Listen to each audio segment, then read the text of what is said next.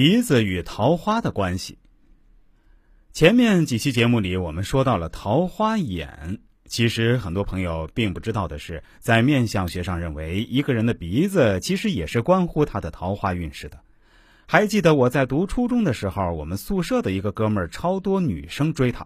当然，他长得帅是一个原因，但是具体是哪里帅呢？我仔细观察，他的鼻子长得很好。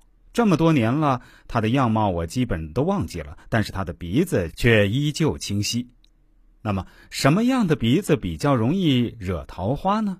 我总结有如下几个方面：其一，山根高的人，人的眉心之处是印堂，印堂之下在两眼交界的地方就是山根，随下是年上。所谓山根高，就是两眼之间的山根部位有骨头耸立。像堤坝一样，这时候鼻子与额头之间看不出有明显的间断，鼻子好像从额头发起直线而下。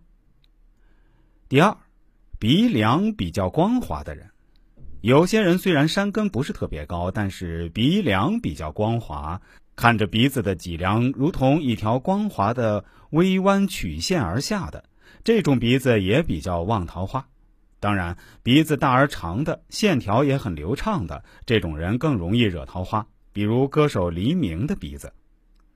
第三，悬胆鼻的人，需要提醒一下各位的是，我这里所说的悬胆鼻，就是鼻梁相对细小狭长，山根和年上部位的鼻梁差不多大，直到准头部位结成椭圆形的，像水滴欲坠的准头。